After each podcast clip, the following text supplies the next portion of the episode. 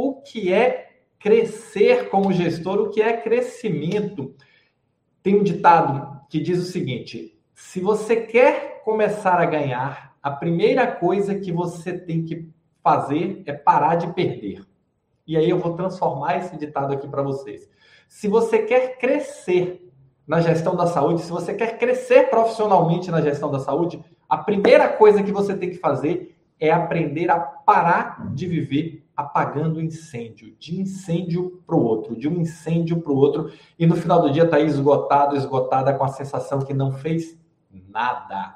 Temos que quebrar esse ciclo. E olha, as pessoas confundem muito, muito, muito, muito crescimento profissional e promoção. E tudo isso é o nosso papo de hoje. O que é que crescimento é profissional? Promoção é crescimento, crescimento é promoção. Como é que eu quebro esse ciclo de viver ah, ah, apagando incêndio todo dia? E olha, eu estou conversando agora, aproveitei a última semana do ano, estou conversando com muitos, dezenas de alunos. E o que eles mais me dizem é, Roberto, você não tem noção como é, como a vida da gente muda quando saímos desse ciclo eterno de apagar incêndios. E aí, o ponto é esse: se você quer crescer como gestor, se você quer crescer profissionalmente, se você quer ter uma vida mais tranquila profissionalmente, você precisa quebrar esse ciclo de viver apagando incêndio, porque isso está comprometendo significativamente o seu crescimento profissional. Isso não vai te levar a lugar nenhum e só vai atrasar sua vida, não só sobre o aspecto profissional, mas também sobre o aspecto pessoal, inclusive. Por quê? Porque olha como compromete. E aí, quando nós pensamos em crescimento profissional, muita gente confunde ainda o crescimento profissional com a promoção. O que, que a promoção tem a ver? A promoção é uma forma de crescimento profissional não é a única, inclusive. Tá? Nós temos a promoção vertical, que você sai de um cargo de coordenador para gerente, gerente para diretor, e nós temos a promoção horizontal, onde você vai ganhando níveis dentro da sua, da sua função. Você é gerente, recebe um aumento salarial e vai sendo promovido.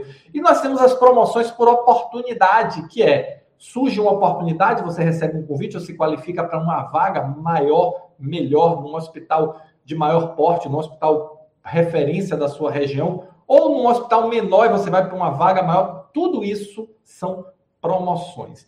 E qual é o grande risco? E o que é que eu tenho observado aqui e trouxe esse papo para bater com vocês?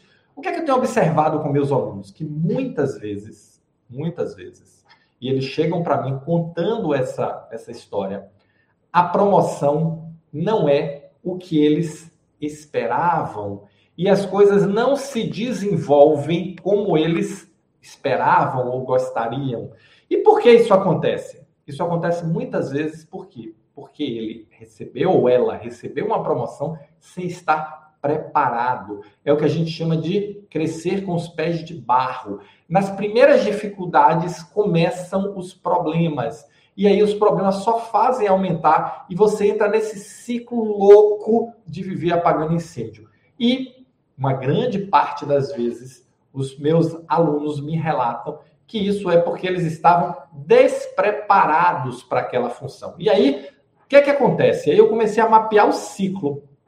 Olha só, eu comecei a mapear esse ciclo. Você é um profissional, se formou aí como profissional dentro da sua profissão, seja médico, enfermeiro, farmacêutico, psicólogo, engenheiro, engenheiro clínico, administrador hospitalar, e aí você começa na organização com uma formação técnica, como um técnico, exercendo aquela função técnica para a qual você foi preparado na faculdade. Você se destaca e recebe uma oportunidade na gestão. E aí começa o primeiro X. Olha só.